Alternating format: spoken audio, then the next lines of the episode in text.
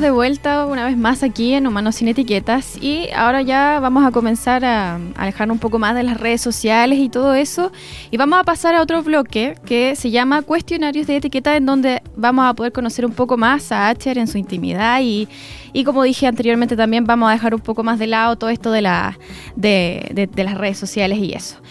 Acher, ¿Por qué Acher? ¿Desde dónde, nace este nombre artístico tuyo? ¿Tienes alguna historia? ¿Cómo es que nace todo esto? Ya, mi, nombre Acher es como yo creo el típico nombre que te acompaña desde chico cuando te inicias en las redes sociales, como el nick que te pusiste cuando tenías 15 años y te acompañó durante toda la vida, ¿no? No tiene mucha más, no sé, pues como el nick que ocupaba en todos los juegos que jugaba era Acher.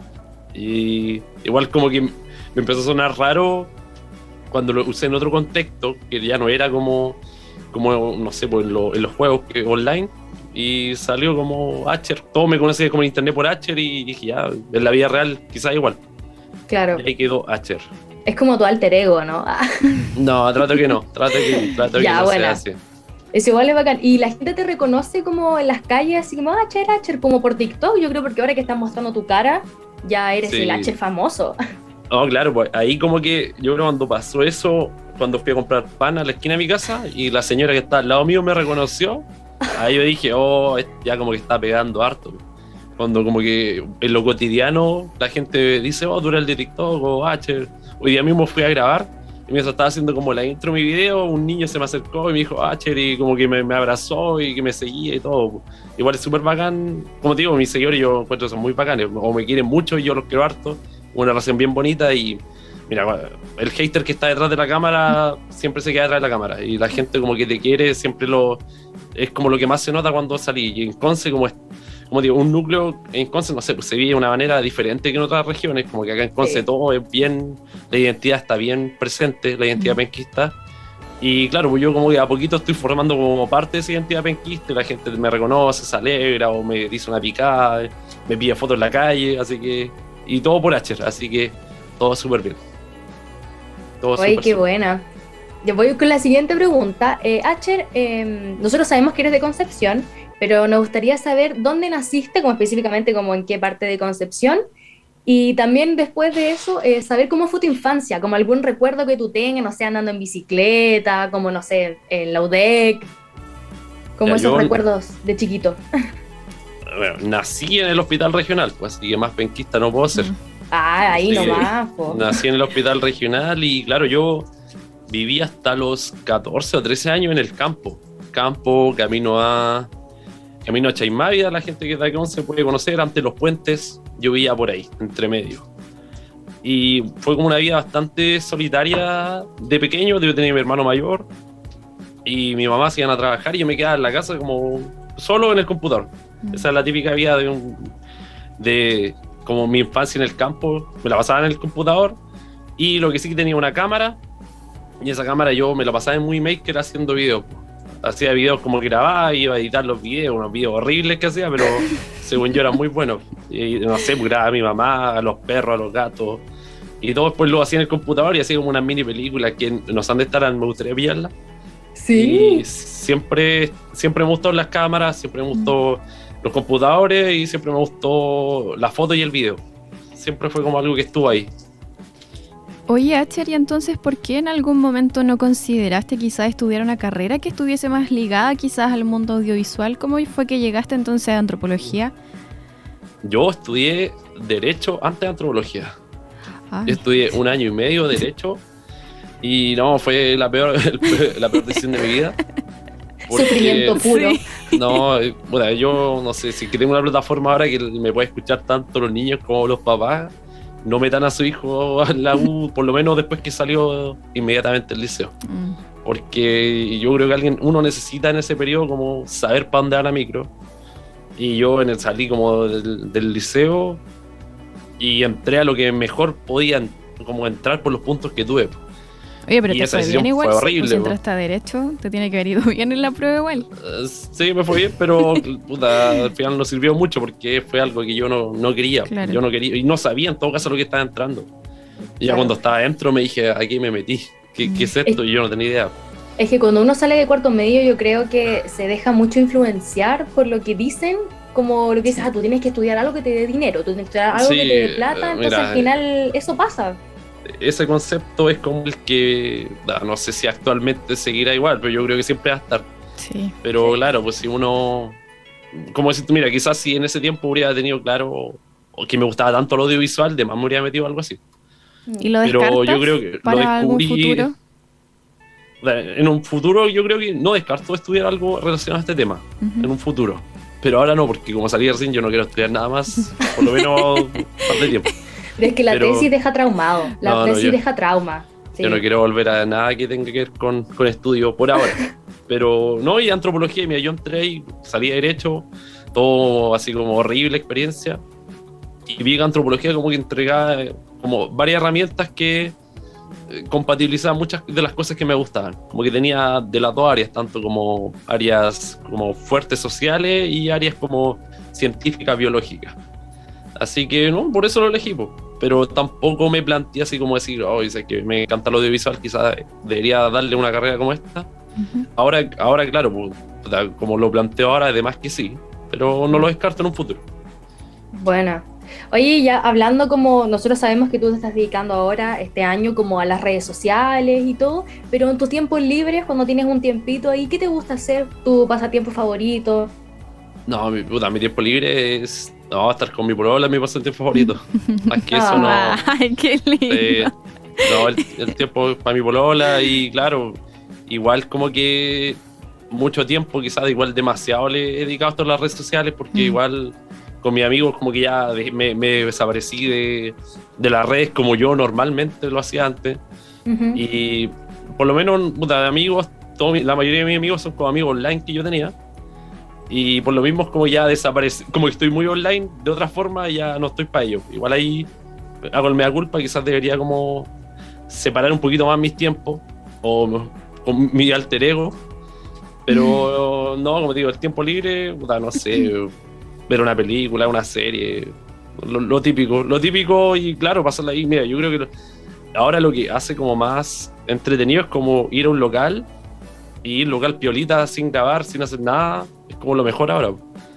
Porque, claro, como ahora ya grabo tanto, como ya descansar es como ir a un local y tomarse una cerveza y conversar sin hacer nada más que eso. Desconectarse, yo creo. Desconectarse es... como, sí, es como el ideal ahora para mí. Buena, ¿y tienes alguna mascota? Porque yo, yo veo aquí, para la gente que nos está escuchando, le voy a explicar que aquí Asher tiene en el fondo dos gatitos y es como el yin y el yang. Sí. ¿Te gustan los gatos? ¿Tienes algún gato en tu casa o alguna otra mascota? Tenemos cuatro gatos en mi casa. Cuatro gatos y un perro. Así que no, somos amantes de los gatos acá en mi casa. ¿Y, cómo los adoptaron? Eh, todo adoptado, todo adoptado. Y de hecho, como el, último que tengo es muy famoso en, en mi TikTok. El último que tengo es. Porque es un gato que como que ha, aparecido con varios videos. El lobito. Él es muy famoso, me da risa porque no, sé por qué es tan famoso, pero como cada vez que aparece la gente lo ama. Y es porque un gato que está como el. Aparece que él está en la calle como en mis primeros videos. Yo cuento que es la historia que es un gato de la calle que no lo podemos adoptar porque tenemos muchos gatos y se lleva mal con todos nuestros gatos. Ya, ah. Y ahí como que el lobito fue apareciendo en varios videos, como no sé, pues cada vez, cada vez que hago algo con mi gato él aparece porque el gato venía acá todos los días y como que venía a comer, estaba un rato y se iba. Y ahora el lobito, a ver, como hace un mes, como hace un mes ya lo adoptamos full para nosotros. Como que lo vimos que estaba para el gato, el gato estaba para el gato, tenía una herida horrible.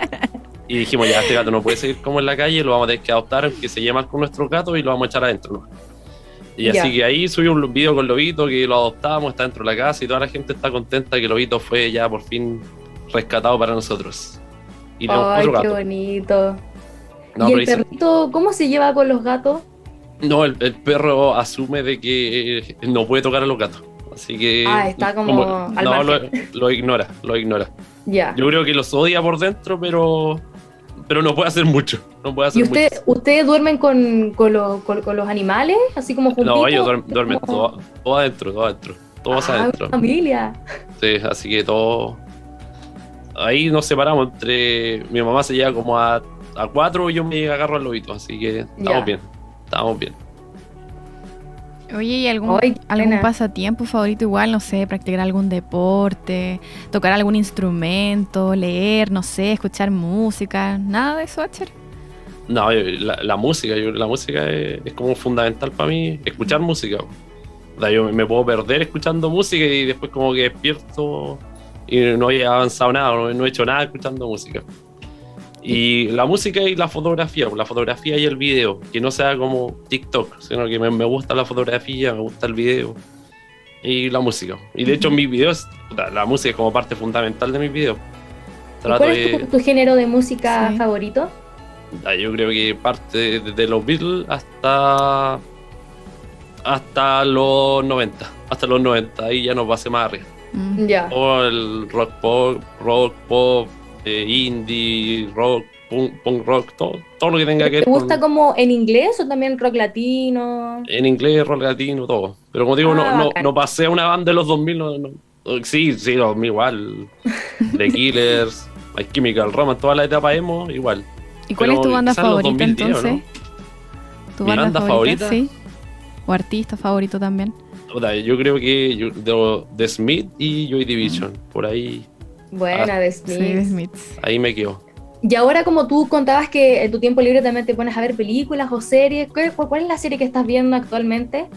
Mira, la, mejor, eh, The Voice. The Voice, la de los superhéroes, no sé si la han visto. Ya, sí, sí, sí, Esa es la mejor. Y la más horrible que he visto, Stranger Things. ¿No, te gusta? No, oh, horrible.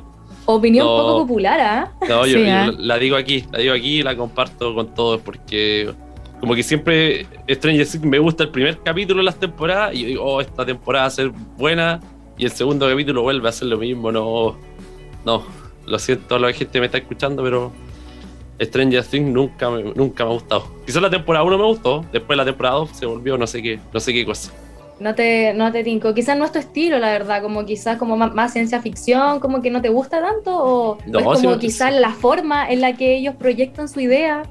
No, es que es muy repetitiva la serie, como que la mm. temporada 1 es, totalmente nueva porque como que hay un concepto todo nuevo.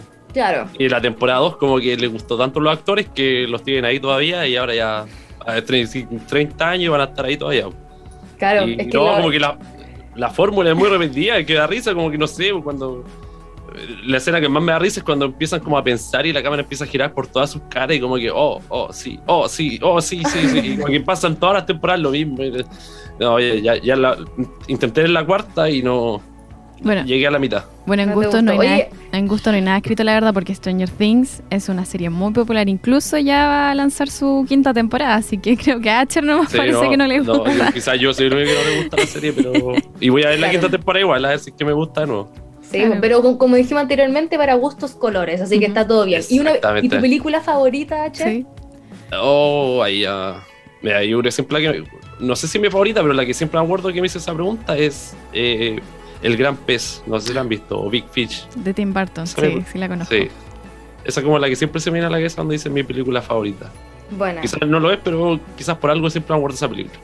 Y últimamente, si es que has ido al cine, ¿te ha gustado alguna película? Sí, sí. Los Minions.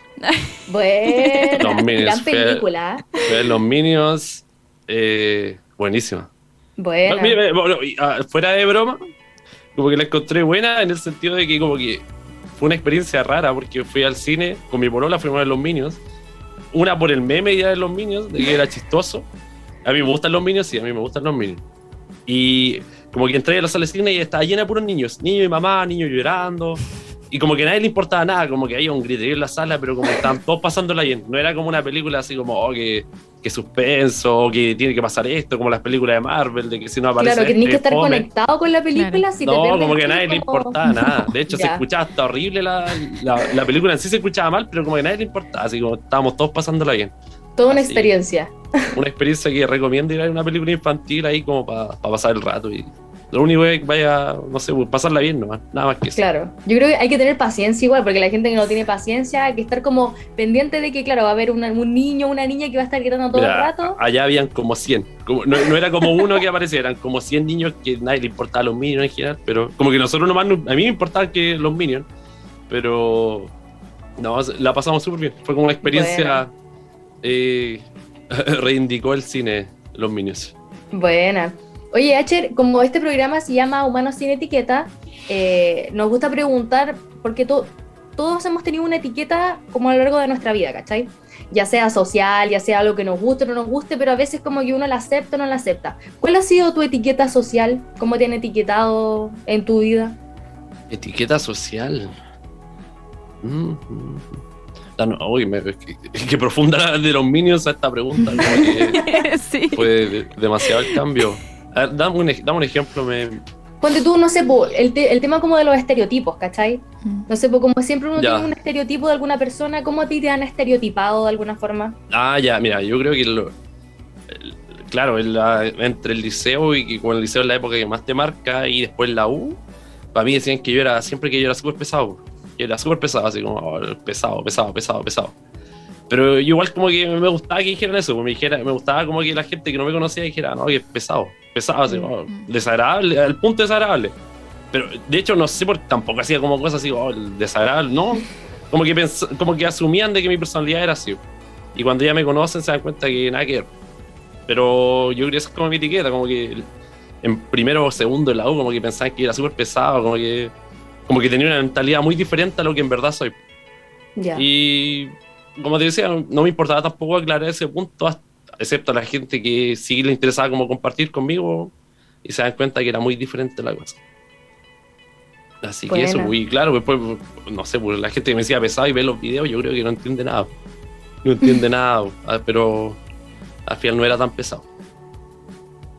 Claro, y hay el, a las Ahora como actualmente a las personas que, no sé, como decía yo anteriormente, quisieran comenzar en el tema de las redes sociales, mm. ¿qué consejo les darías tú como para iniciar en el tema de TikTok, como para enganchar? ¿Qué consejo les darías? Yo creo que lo principal es eh, la constancia, la constancia, la constancia, aunque si, si es lo que te gusta, como te mencioné anteriormente, mira, aunque te dan tres personas, tienes que darle nomás. Yo sé que es fome y duele, pero en algún punto, quizás si, si tienes lo necesario y tú crees que lo que estás haciendo es lo que te gusta y, y es bueno, solo con constancia te va a ir bien. Pero si dejáis como el proyecto a media o algo votado, nunca vayas a saber si es que en verdad era lo que te gustaba, era lo que te apasionaba o, o no sé, pues dejaste el proyecto votado y nunca tuviste resultado. O quizás tú no estás hecho para eso y no mm. te diste cuenta. Así que solamente digo la constancia. A intentarlo. La constancia es intentarlo, claro. Exactamente. perseverancia. Y ya como, como tú haces contenido como de picadas, ya solamente como espacios culturales, eh, ¿cuál ha sido, y ahora esto me, voy como más a lo personal, ¿cuál ha sido las que más te han, te han gustado? Como de picadas o de centros culturales, no sé. Dame un top 3. Mira, picada, picada, y como el término picada para mí era la, la máxima picada, la tía que vende almuerzos fue cerca de la Odeconce, la tía Mari. Ella era como, ella, el concepto de picada es ella.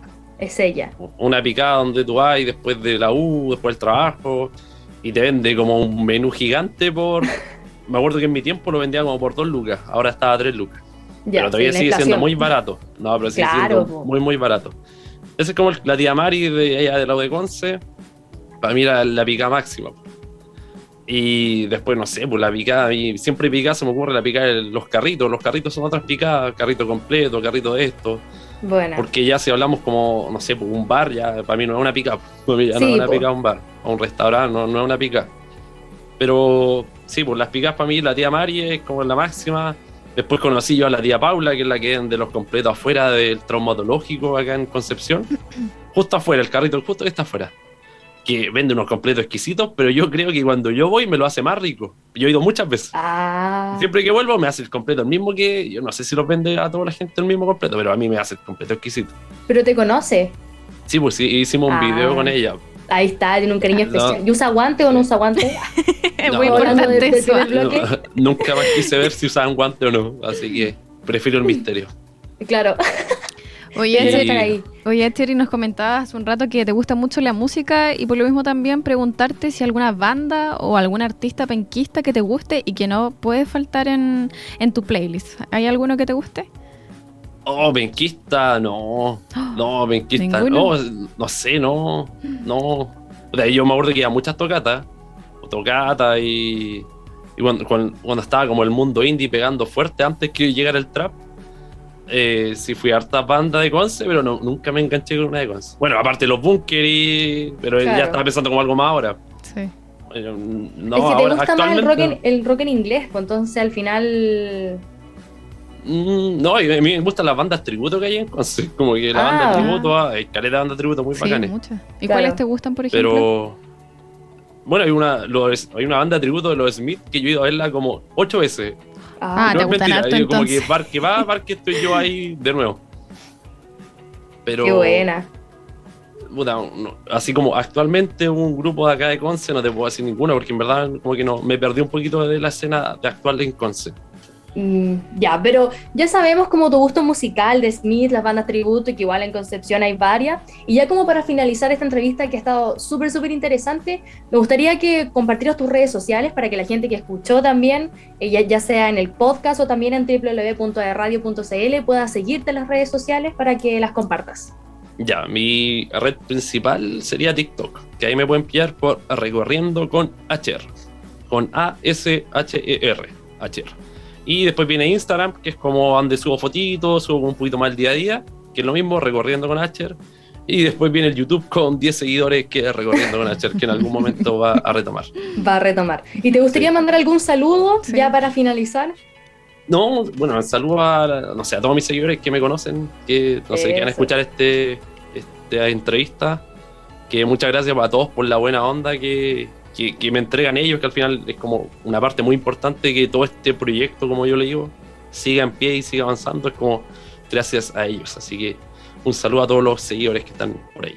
Eso. Mm. Oye, H, de, mi parte, yo desde Santiago acá te mando un abrazo gigante. Muchas gracias por esta entrevista. De verdad te pasaste por la buena onda, también por compartir, por compartir tus vivencias también.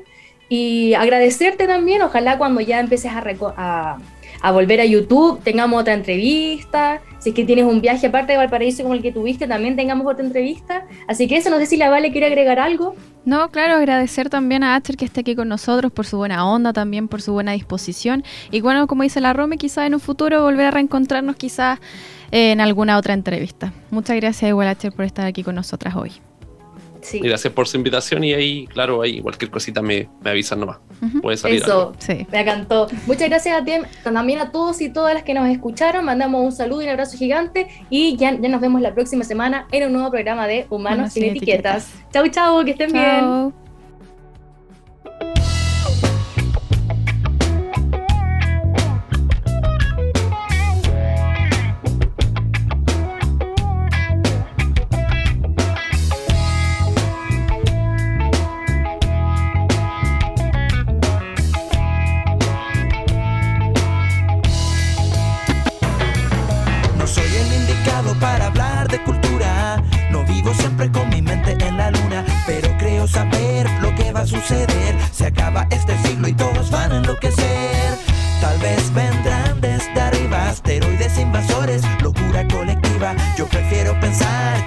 Va a estar bien. Es una nueva era y hay que empezarla de pie. En los fin del milenio todos quieren ser dueños del destino de la gente, de la vida y de la muerte.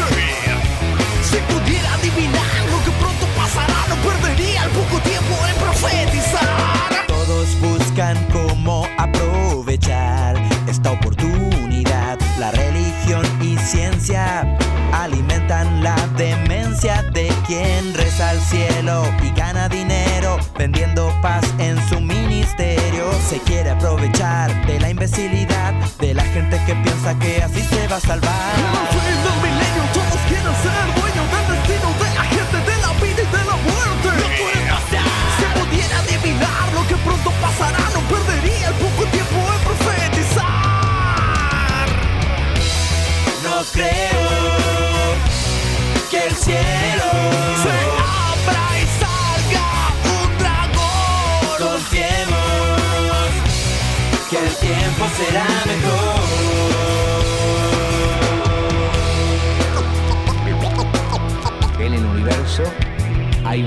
similar a la, a la, a la de este planeta Tierra.